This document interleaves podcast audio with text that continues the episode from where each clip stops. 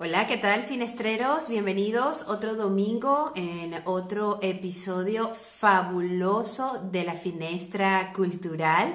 Como cada domingo para acompañarles con información de interés, cultura, arte, emprendimiento, crecimiento personal, todo aquello que sea de, de, aporte y de beneficio para cada uno de ustedes donde se encuentren en cualquier parte del mundo. Vamos a darle las gracias a Diego Flores en la parte de la imagen que se encuentra en Argentina y vamos a comenzar con esta eh, sesión de hoy, con este episodio de hoy que tenemos un invitado de lujo, muchas ganas de conversar con él desde hace mucho tiempo y, y que sea el mismo que nos cuente de qué se trata emprender en el pueblo. Ya lo tenemos por acá, vamos a invitar a Pablo episodio de la Finestra Cultural de Emprender en el Pueblo. Pablo Franco se encuentra en Sierra de Guara, en Huesca. Pablo, bienvenido. ¿Qué tal, Sol? ¿Cómo estás? Gracias por la invitación. Muy bien, muy contenta y con muchas ganas de conversar contigo. ¿Me escuchas bien? Perfectamente. ¿Y tú a mí? Perfectamente, te veo perfectamente. Así que para hacer el primer live, eh, no, todo va estupendo. Bueno, se hace lo que se puede. Pablo, yo te he encontrado en este mundo de, las redes, de pronto apareciste y, y, como nos pasa al equipo de la Finestra, que nos vamos enamorando de proyectos fantásticos, nos enamoramos de emprender en el pueblo y, me gustaría que, a través de esta ventana diéramos a conocer este proyecto maravilloso de emprender en el pueblo. ¿Cómo, cómo nace emprender en el, en el pueblo? Cuéntanos un poco la historia para comenzar por ahí el camino. Mira, lo primero de todo te agradezco que te fijaras en un proyecto tan reciente, porque este proyecto nació el 8 de marzo, lo que pasa es que ha tenido tanto vuelo, tanta repercusión en tan poco tiempo que, bueno, pues eh, al final uno eh, casi, casi, casi le, le, parece común, ¿no? Que le presten atención desde tantos sitios, pero desde luego no lo es. Así que lo primero, lo primero es agradecértelo. Mira, yo siempre no siempre, pero casi toda mi vida laboral he estado vinculado a los medios de comunicación. He sido eh, locutor deportivo en fútbol en primera división hace muchos años. Eh, he sido reportero en televisión. He sido guionista de televisión también. Bueno, he hecho en los medios un poco de todo. Lo que pasa es que llegó un momento en el que yo me quería ir a vivir. Yo soy de Huesca, que es una ciudad muy pequeña eh, pero lo que yo quería realmente era irme a vivir a un pueblo en las montañas. Era una ilusión que tenía desde niño y que parecía que nunca llegaba. Lo que pasa es que en ese momento trabajar en medios de comunicación y vivir en un pueblo en las montañas, salvo que seas un columnista muy famoso, es una cosa imposible. Y bueno, eh, tiré por otros derroteros del emprendimiento que en ese momento me apetecían mucho también pero llegado el momento que ya encontramos una casa en el sitio que queríamos y todo, yo dije, bueno, ahora ya puedo, ya puedo comunicar desde cualquier parte del mundo, desde donde yo quiera, solamente necesito una buena conexión a Internet. Y, y fue de donde surgió. Al final no como una idea de negocio, ni mucho menos, aunque se ha convertido en uno, sino como un entretenimiento para hablar de dos cosas que me apasionan. Por un lado, el medio rural y por otro lado, el mundo de el emprendimiento, de los negocios y también del desarrollo personal. Claro, eres un hombre de medios, de la, de la, comunicación. Yo lo iba normalmente solo decirlo al principio, pero quería hacerlo con, contigo. Eh, Pablo es un, un, hombre que viene de, de, de, los medios de comunicación y esto de alguna manera ayuda, ¿no? A poder crear eh, este vínculo cuando se tiene un proyecto de este tipo. Eh, se da con facilidad el poder comunicar ¿no? Eh, este tipo de proyectos. Eh, actualmente, desde que surge en marzo Emprender en el Pueblo, ¿cómo ves eh, la incidencia en el medio rural de personas que desean irse al campo, a la montaña? Está siendo una revolución y creo que es una revolución, no sé lo que durará, también tiene un componente de moda y ya sabes que las modas, pues igual que vienen, van.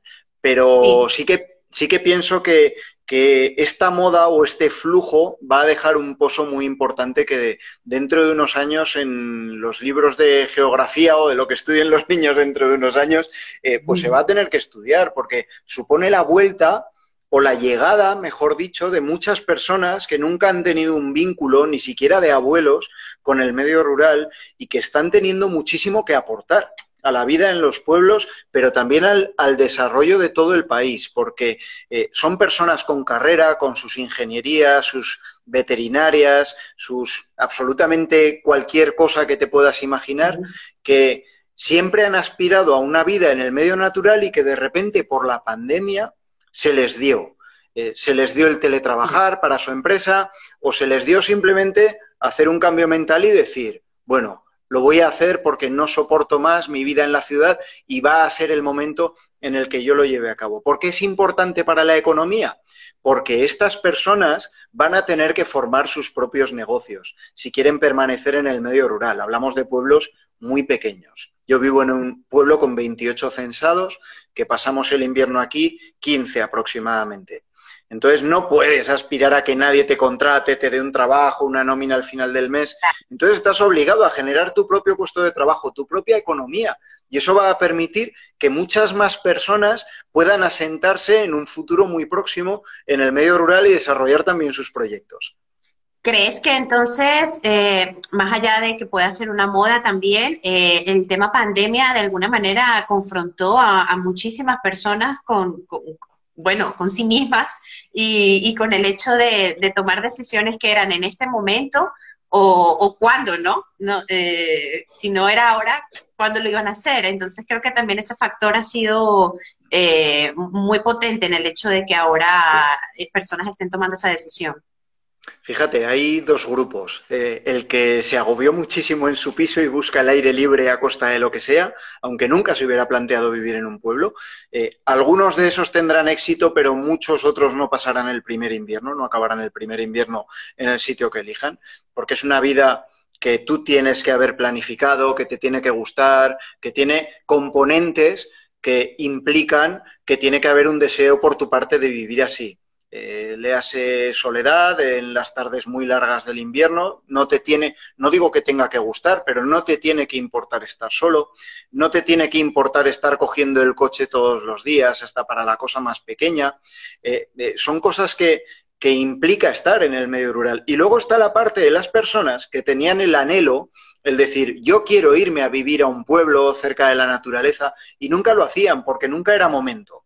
Siempre había un proyecto que desarrollar, un familiar al que cuidar, un niño pequeño, pero de repente cuando pasa algo tan fuerte, tan inesperado o, tan difícil de creer para un lugar en el que ha habido tantísimo tiempo de sin penurias, sin, sin hambre, sin, sin problemas importantes o muy difíciles de resolver, como puede ser una pandemia, dijeron, es que es ahora, es que o lo hago ahora o cuándo lo voy a hacer. Es posible que, no haya otro momento más claro que este para tomar decisiones, las riendas de tu vida y hacer aquello que te apetezca, porque hemos visto a gente eh, faltar de un día para otro, hemos vuelto a tener un contacto real con, con la vida humana y con su fragilidad.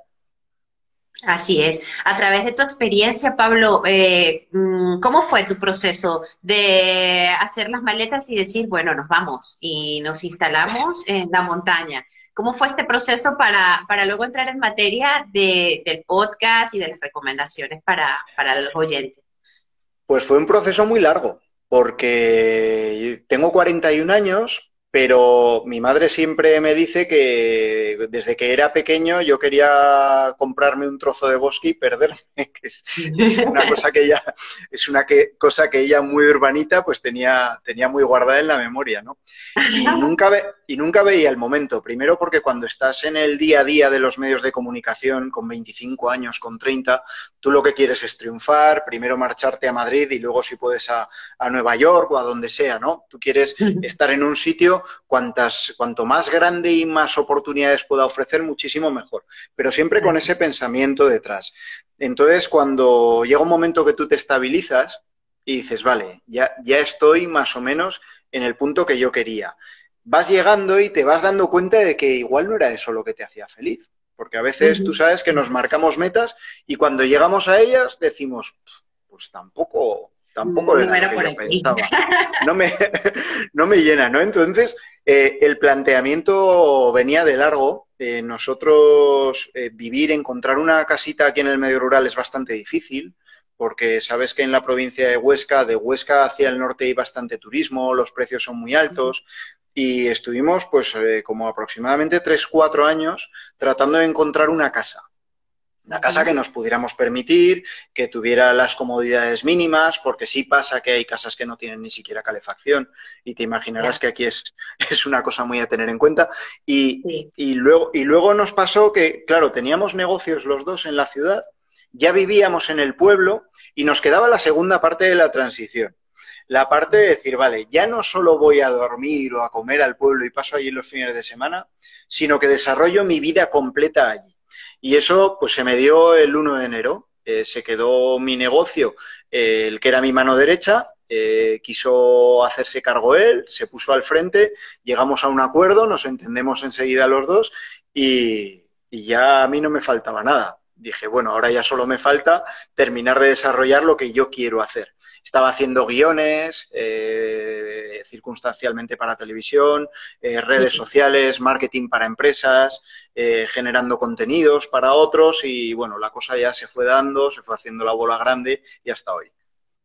Cuando inicias los podcasts, Pablo, yo he escuchado varios y quedo fascinada con la historia y, y, y, con todo lo que, lo que descubres y empiezas a, bueno, porque tú provocas que se, que se realice ese descubrimiento con, con los invitados y, y, es fascinante, porque además ves como lo que te provoca es hacer la maleta y salir corriendo. Pero claro, son decisiones que no se pueden tomar con tanta impulsividad. son cosas que, decisiones que se deben pensar también y, que nos cuentes, eh, muchas personas se preguntan, bueno, igual se necesita mucho dinero, qué tipo de proyectos se pueden hacer, qué es lo, qué es lo que realmente podría funcionar, ¿no? En qué sitio de la España eh, vaciada, todos estos temas tan importantes a tener en cuenta, ¿qué recomendaciones nos puedes dar desde tu experiencia? Pues eh, la primera que digo siempre es, primero tener claro que eso es lo que quieres hacer. Y, tenerlo claro no es levantarse una mañana y decir esto es lo que quiero hacer. Eh, yo soy muy antiguo para muchas cosas. Eh, yo hago todavía casi todo con papel y boli. Cuando necesito pensar, necesito coger el papel y el bolígrafo y escribirme las cosas. unos pros, unos contras. Cada persona tiene su sistema de toma de decisiones, pero sí es verdad que tiene que ser una decisión muy consciente. Y luego hay un apartado de planificación. Eh, si tienes un trabajo eh, para otra empresa y te permiten teletrabajar, estás de suerte absoluta. Si tienes una vivienda familiar en un pueblo y has mantenido la vinculación por el pueblo, pues también estás de suerte en ese sentido.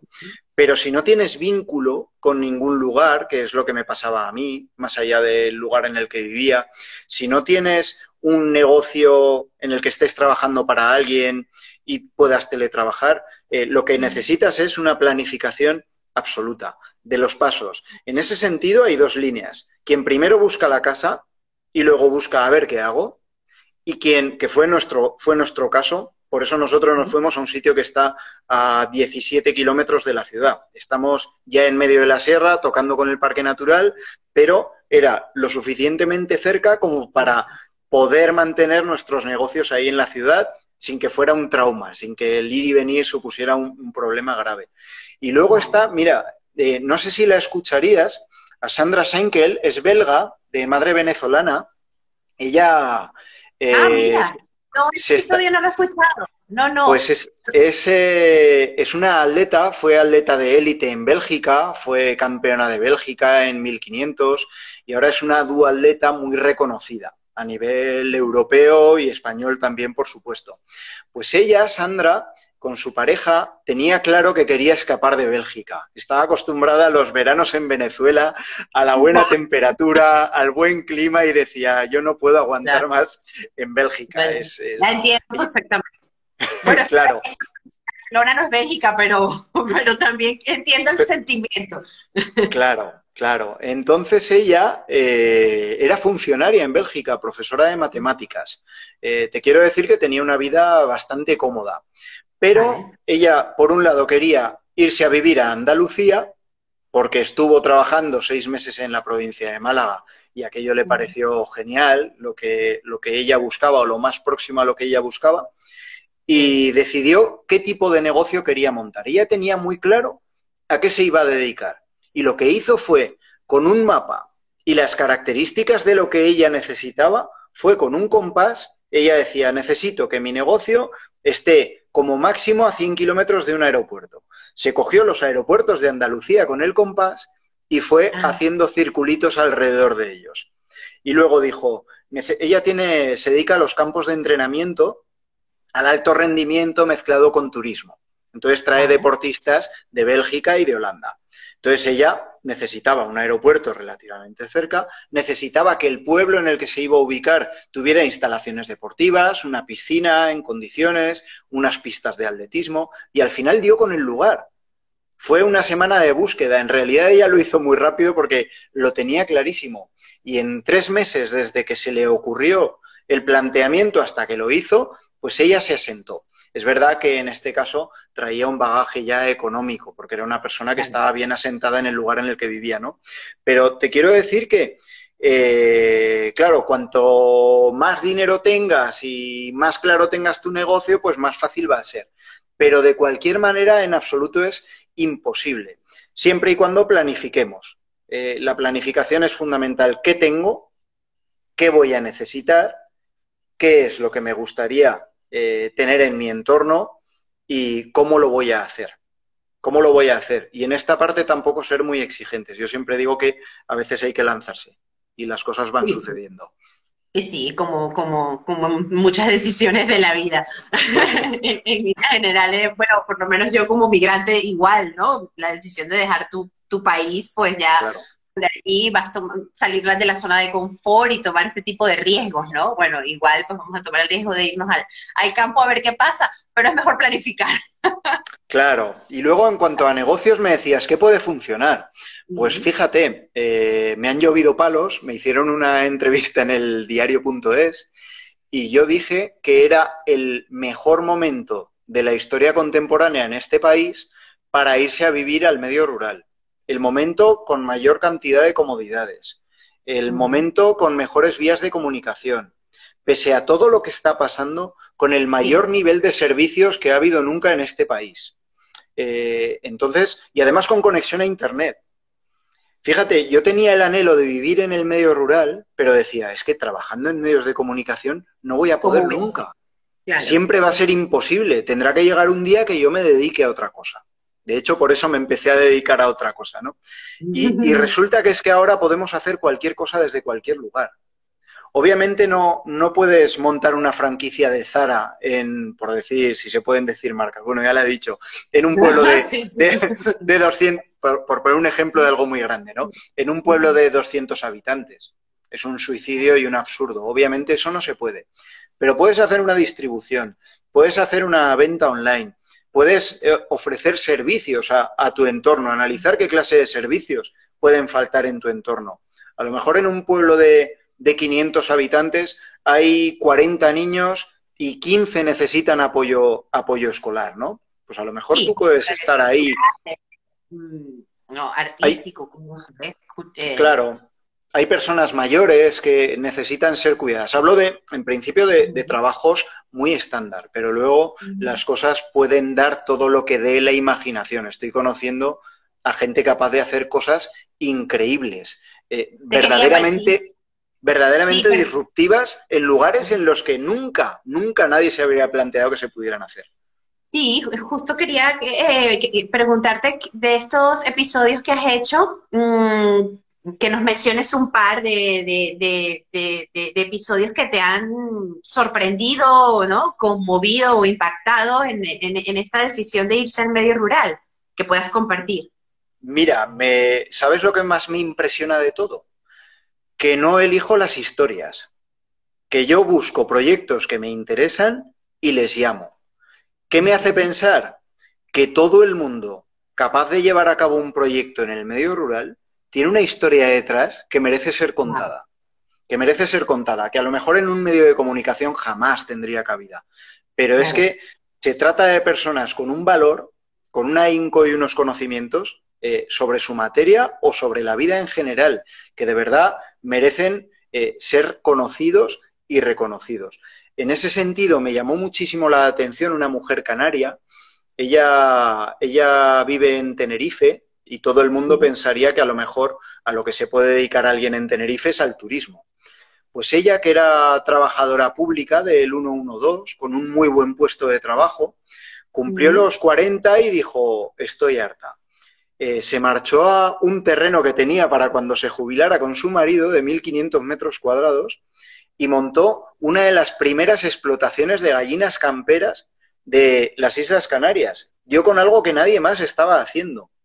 Hoy, cuatro años después, va para casi cinco años después, tiene en menos de una hectárea, que para quien sepa del campo sabrá que es una superficie muy, muy pequeña, en la que prácticamente no se puede ni aparcar la maquinaria, eh, tiene una explotación absolutamente rentable. Ha recuperado razas autóctonas. Está consiguiendo eh, vender su producto directamente al cliente final. Y era una mujer que lo tenía todo hecho, que tenía una vida cómoda, eh, sus hijos criados ya en la universidad y saliendo adelante por sus propios medios. Y decidió dejar todas esas comodidades a un lado y dedicarse a la que siempre había sido su pasión oculta y que pensaba que nunca lo iba a hacer. Esa es una historia que, a mí me gustó porque eh, nos dice que, a lo mejor lo que todos entendemos por tenerlo todo o tener una vida cómoda puede no ser eh, lo feliz una vez que lo alcanzamos. Otra historia eh, que esta me interesa, fíjate, no la he grabado todavía, y uh. con lo cual todavía falta para que se emita, pero os lo voy a contar. Una primicia tenemos. Sí, eh, me parece muy interesante por cómo es el proyecto y porque demuestra que en el medio rural se puede hacer todo.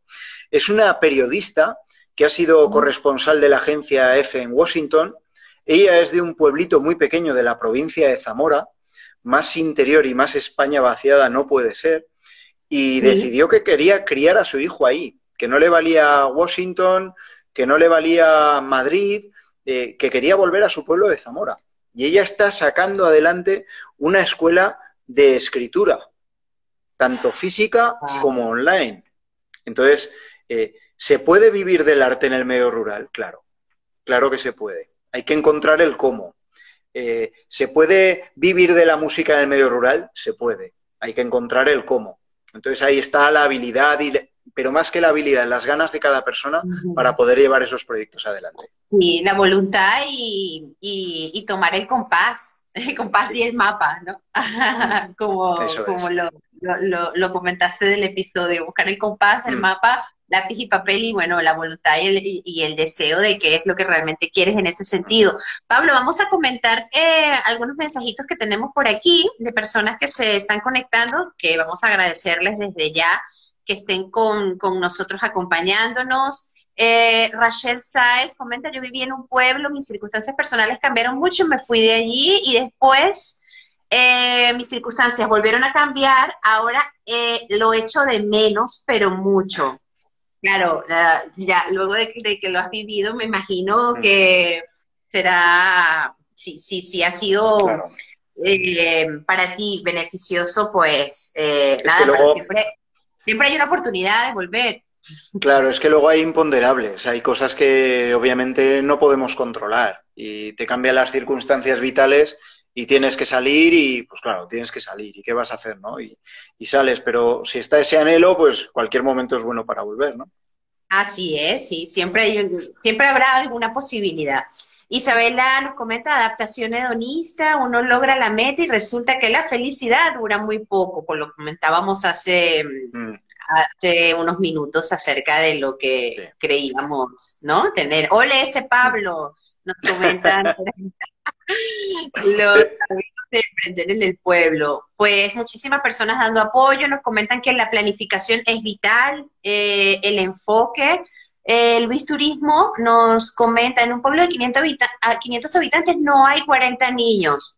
Ah, ese es otro tema también interesante, tú que estás involucrado en, más cercano en, esta área, el tema de la mm, natalidad, ¿no? Eh, niños en, en estos pueblos eh, vacíos, por decirlo así, ¿no? La búsqueda de, familias que vayan a, mm. realizar proyectos, familias con niños. ¿Cómo, ¿Cómo se encuentra ese tema en, en, estos pueblos, en estos lugares? ¿Con qué pues apoyo cuentan a nivel gubernamental?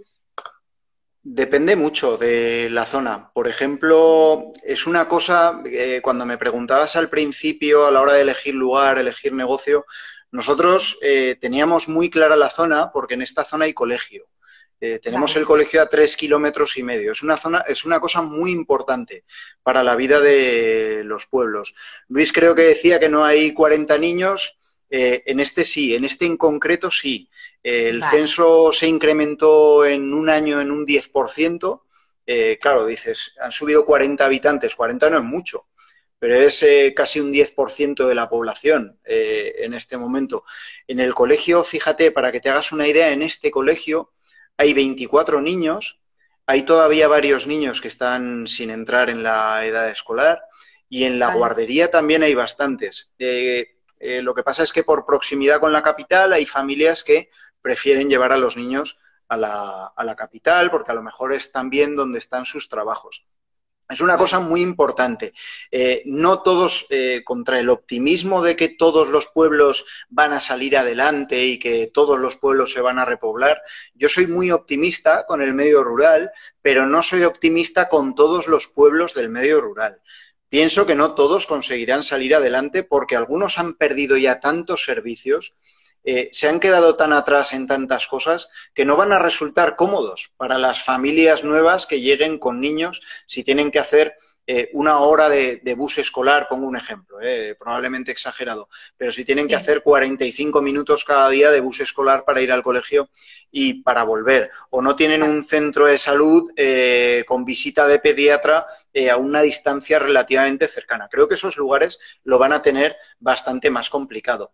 Ayudas, eh, para nosotros ninguna. De momento en España el irse al medio rural, más allá de iniciativas llevadas a cabo por comarcas, diputaciones o algún ayuntamiento concreto, eh, ayudas estatales como tal eh, no las hay. No las hay o por lo menos las personas que están yendo a los pueblos no las conocen y yo no las conozco tampoco. Sí, personas que, que, han pasado por emprender en el pueblo, Pablo, eh, mm. que se dedican a la asesoría de, de familias o personas mm, con el deseo de crear algún proyecto en el medio rural. Eh, mm. este tipo de asesoría sí, sí, se puede acceder a este tipo de plataformas. No sé si a través de ti, si tú puedes comunicarles o si alguna persona que nos esté escuchando o luego nos escuche la entrevista eh, tenga algún deseo o algún proyecto en mente, se puede comunicar contigo para poder acceder a esta plataforma. Sí, sí. Eh, a ver, eh, yo siempre digo una cosa. igual que no hay ayudas estatales, que nadie te va a dar un cheque para decirte vente aquí, aunque lo hemos visto en este país a lo largo de los últimos años, pero sí que hay organizaciones que están apoyando un montón. Hay que buscarse ayuda, ¿por qué no? Hay que dejarse ayudar, hay que buscar a las personas que saben. Hay una iniciativa que a mí es, hay muchas, ¿eh? Pero hay una iniciativa que es la que a mí más me gusta, de una empresa que nació en un pueblo de, no quiero equivocarme con los habitantes, pero muy poquitos habitantes en la provincia de Huelva, que se llama, eh, la empresa se llama Alma Natura y tiene un proyecto, eh, están en la segunda edición ya, que se llama Hola Pueblo. ¿Ellos qué hacen? Ellos eh, seleccionan una serie de pueblos que tienen las condiciones mínimas para recibir familias, es decir, una buena conexión a Internet, un colegio a menos de 20 minutos, un centro de salud a una distancia similar aproximada, y unen esos pueblos con personas que tendrían o que tienen proyectos que podrían funcionar allí. Entonces, es un activo, organizaciones como Alma Natura y el proyecto La Pueblo son un activo espectacular, porque te ayudan a pulir tu proyecto, eh, te echan una mano a la hora de elegir el lugar en el que según tus condiciones mejor te podrías adaptar. Luego nada es perfecto, puede haber situaciones en las que o el proyecto empresarial no salga adelante o, la familia que va no se adapte al pueblo y, o el pueblo que no cumpla sus expectativas. Pero en ese sentido, ellos, ellos están llevando a cabo un proyecto muy, muy bueno, además con el apoyo de grandes empresas ya, que son las que financian que, todo eso se pueda llevar a cabo. Y nosotros, eh, no estaba previsto en un principio, pero desde la publicación del primer capítulo, ese 8 de marzo, nos empezaron a llegar un montón de mensajes por correo electrónico de personas que querían ubicarse en el medio rural y que a lo mejor no sabían cómo empezar. Eh, nosotros lo estamos haciendo, yo digo que es nuestra responsabilidad social corporativa, porque, porque forma parte de la jornada laboral, no sacamos ningún rendimiento económico de eso, porque no sé si se le puede sacar, pero, pero pienso que cuando alguien se dirige a otra persona para que le eche una mano, pues lo menos que podemos hacer pues es poner de nuestra parte, ¿no? Entonces sí que es verdad que estamos ayudando a familias, a personas que nos han pedido, oye, eh, busco, incluso aunque no sean emprendedores, gente que busca un trabajo, oye, que yo soy albañil, a lo mejor estoy en la provincia de Almería y no me importaría irme a otro sitio y tenemos idea de alguna oferta de trabajo en ese sentido, pues tratamos de unirles, ¿no? O personas que dicen, me da igual el sitio, pero quiero montar tal cosa. Y le estamos echando una mano y en lo que yo no sé, por ejemplo, temas, temas financieros que a mí se me escapan, eh, temas eh, más inmobiliarios, eh, pues estamos derivando a personas que saben mucho más o incluso a proyectos que ya caminan como Hola Pueblo, que creo que tiene las inscripciones cerradas en esta fecha pero que, bueno, seguramente tendrán, tendrán una mayor actividad. Pero hay un montón de proyectos. Hay un montón de proyectos. Fíjate, voy a hacer una recomendación que es muy tonta, eh, pero, que, pero que puede servir. Eh, crear, y, sé que personas lo han utilizado y está funcionando, crear alertas en Google. Eh, ah, parece, el, parece el consejo más absurdo del mundo. Pero si tú te pones unas alertas buscan habitan buscar, busca habitantes, por ejemplo. Eh, necesita población. Eh, aparecen cosas. Es una, es una, forma de búsqueda pasiva. Eh, a, lo mejor, a lo mejor resulta que hay un pueblo de Palencia que ofrece alquileres a bajo precio a familias que quieran montar un negocio, no lo sé. O un pueblito que busca a alguien que regente su multiservicio rural o, o su tienda bueno, son, son oportunidades que van surgiendo y que nunca está de más y, te las proporciona Google. Eh, al final hay que buscar también, pero, pero también está muy bien recurrir a los que saben. Alma Natura es una, es una organización que recomiendo totalmente porque, porque ellos a través de Hola Pueblo están ayudando a bastantes familias, sobre todo puliendo ese proyecto. Pero, pero que hay muchas. En la provincia de Huesca hay otra, eh, bueno, es de todo Aragón, creo, que se llama Pueblos Vivos, que ellos tienen, tienen un banco de viviendas, eh, ayudan a poner en marcha los proyectos, si hay algún tipo de ayuda. Entonces, Pueblos Vivos es una iniciativa que también está funcionando genial. En la provincia de Zamora también hay cosas, también hay muchísimo movimiento. Es cuestión de buscar un poquillo. Sí, vamos a responderle eh, Rachel. Rachel nos preguntaba, ¿podéis poner la web, por favor? Bueno, eh, Pablo ha mencionado Alma Natura, el programa de Alma Natura que es Sola Pueblo, tu web de Emprender en el Pueblo es emprenderenelpueblo.com. Eh, com. Sí. com, Y, pueden también escuchar el, podcast, mm, que sí, a ver, Gracias. El podcast está concebido un poco por por conocer historias reales, porque es muy fácil caer en el mundo de color de rosa y de, y de las flores y de que todo es maravilloso en el medio rural. Y queríamos que fueran las propias personas que lo han conseguido y han tenido éxito las que dijeran dónde están las dificultades y, dónde están las complicaciones y dónde están los aciertos también de el haber conseguido llevar adelante su proyecto, porque no es sencillo, no es nada sencillo. Y, hay que, y hay muchas cosas que hay que sopesar y que cuando las has sopesado y planificado, pues resulta que de repente te aparece algo que no tenías ni siquiera en mente ni cerca. Así es. Luis te dice buenas noches, enhorabuena por el proyecto desde Teruel.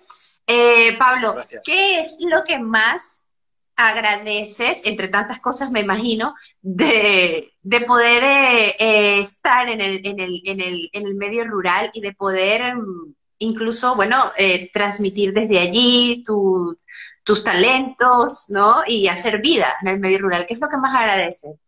Yo lo que más agradezco es la paz mental que me da el poder salir en mi descanso a las once, a las once y media cuando termino una grabación, un guion o un encargo para un cliente y lo que antes era dar una vuelta a la manzana o tomarme un café de máquina, ahí con el resto de los compañeros, ahora es eh, elegir por qué camino me voy y darme una vuelta de 20 minutos, escuchando música, haciendo fotos. Es la paz mental, porque cuando hay paz mental tienes tiempo para pensar y si tienes tiempo para pensar se te ocurren buenas ideas. Eh, para mí ha sido lo fundamental. y luego cuando te, cuando te gusta la naturaleza, como es mi caso, correr por la montaña, salir a andar, pues bueno, es, el activo que yo quería. Eh, el tener la montaña abriendo la puerta de mi casa y saliendo, sin necesidad de coger el coche y hacer media hora o una hora para, llegar a un sitio que a mí me gustara. Son las cosas que más agradezco, pero sobre todo es la, paz mental, la ausencia de ruido que te permite pensar y, tener la cabeza en el sitio para, bueno, tenerlo todo claro y, y caminar hacia adelante en el sentido que tú quieres en cada momento. Seguro, y además con ese escenario, mm, los pensamientos serán positivos, creativos y, saludables. Con ese escenario solo pueden venir saludables. Hoy no se he podido enseñar nada porque, bueno, estoy, estoy metido en casa que además está cayendo un temporal bastante fuerte. Eh, pero sí, sí, digamos que para mí, a lo mejor otras personas eh, les genera otra sensación, ¿no? Pero para mí estar en contacto con la naturaleza, lo he dicho alguna vez, es como ponerme en hora, tanto física como mentalmente. Eh, me ayuda a despejar lo que, lo que son problemas de lo que son inconvenientes. Entonces, eh, esa paz pues despierta la creatividad, eh, despierta que el tiempo que estás trabajando, aunque sea menos incluso, sea muchísimo más provechoso, la capacidad de concentración cuando no tienes ruidos alrededor cuando lo que te despierta por la mañana son los pájaros, pues bueno, digamos que eres más consciente del paso del tiempo, del paso de las estaciones, y eso, como seres humanos y como animales que somos, pues al final eh, te pone en hora y hace que la cabeza y que todo funcione muchísimo mejor. Pues muchísimas gracias, Pablo. Para finalizar, nos escribe Isabela, Huesca es muy lindo. No conozco Huesca, pero pero bueno, por, ahí, estaremos pronto. Gracias. Estás invitada. Gracias, gracias por acompañarnos. Yo los invito a todos los finestreros que nos escuchan, gracias a todo el público de Emprender en el Pueblo que nos acompañó también. Y los invito a escuchar este podcast que a mí me tiene muy, muy, muy feliz. Vamos a ver qué sale por allí. O de pronto te, te hago una llamada. Pablo, necesito asesoría. Genial, genial. Ojalá, espero que si es lo que quieres, algún día lo hagas. Seguro. Gracias, Pablo. Muchísimo éxito y que vengan muchos episodios de éxito de personas y familias que, hagan estupendos trabajos en, en, el medio rural. Igualmente. Muchísimas gracias a ti y gracias también por el proyecto que haces dando voz a tantas personas todas las semanas con historias súper interesantes. Gracias, Pablo. Un saludo. Hasta la próxima. Adiós.